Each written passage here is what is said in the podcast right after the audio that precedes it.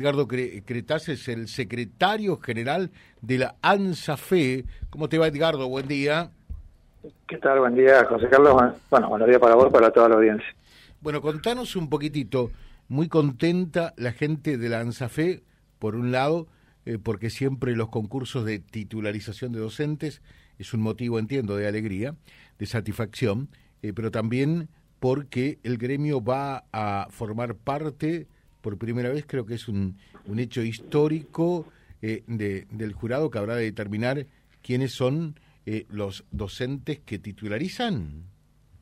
Sí, sí, es así. Nosotros la verdad que venimos avanzando con este concurso de ascenso en inicial, primaria, especial y secundaria prácticamente podríamos decir todos los niveles de y modalidades del, sistema educativo, salvo superior, eh, algo que venía siendo postergado, digamos, eh, en el tiempo. Bueno, lo venimos trabajando desde el año pasado y lo vemos que este año empezamos a avanzar con más profundidad y se sustanció ahora a partir de septiembre con la inscripción de todos los aspirantes, hay que decirlo, son más de casi 12.000 aspirantes eh, inscritos para concursar entre todos los niveles, y eh, ya se entregaron todos los legajos, las carpetas, así que venimos avanzando y pronto va a dar comienzo al primer módulo de formación obligatoria para todos aquellos aspirantes que va a dar inicio el 28 de octubre.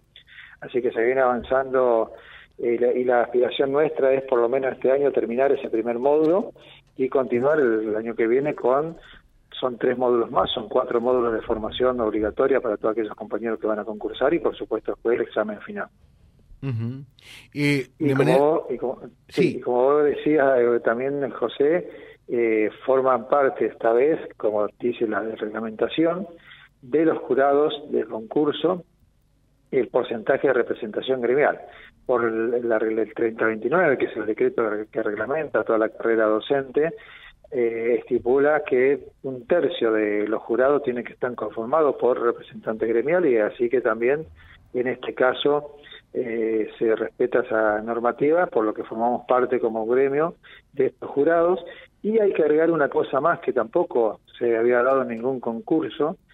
En todos los concursos siempre hubo dos sedes de jurados, la zona sur, que estaba en Rosario, y la zona centro-norte, que estaba en Santa Fe. También veníamos trabajando y decidiendo que haya otra zona, y así que esta vez hay una zona norte del jurado que va a abarcar todos los departamentos del norte, San Cristóbal, Vera, Obligado y San Javier, y la sede va a estar acá en Reconquista. O sea que también es un gran avance para todos los compañeros y compañeros del norte de la provincia, que vamos a tener nuestra propia sede de jurado, con un jurado propio y también con representación gremial propia, ¿no? O, sea que eh, tienen motivo para estar contentos eh, los docentes nucleados en Lanzafé, por lo visto, ¿no? Sí, además nosotros como gremio también muy contentos del Departamento General Obligado, vamos a tener dos representantes propios.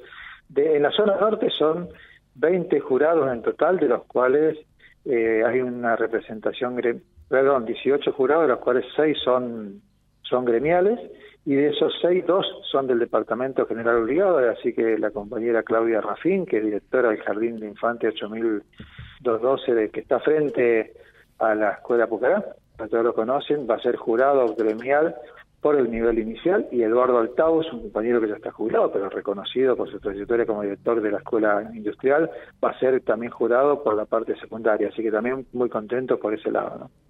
Bueno, perfecto. Y con respecto al tema paritaria, ¿cómo, está en el caso eh, de los docentes? Ya perdí la cuenta, ¿no? Hay tantos gremios y demás.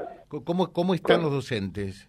Con el tema paritario, nosotros cerramos un acuerdo paritario en agosto, sí. que es una pauta salarial hasta diciembre, donde eh, tenemos estipulado, si recordás, fue un 25% aumento en agosto, fue un 7% en septiembre, 7 en octubre y 6 6 en noviembre y diciembre, con dos cláusulas de actualización, una con la inflación de octubre, o sea que se va a medir recién en noviembre, vamos a estar cobrando con el sueldo de noviembre la actualización, de la inflación comparado con la inflación acumulada y otra cláusula de actualización en diciembre.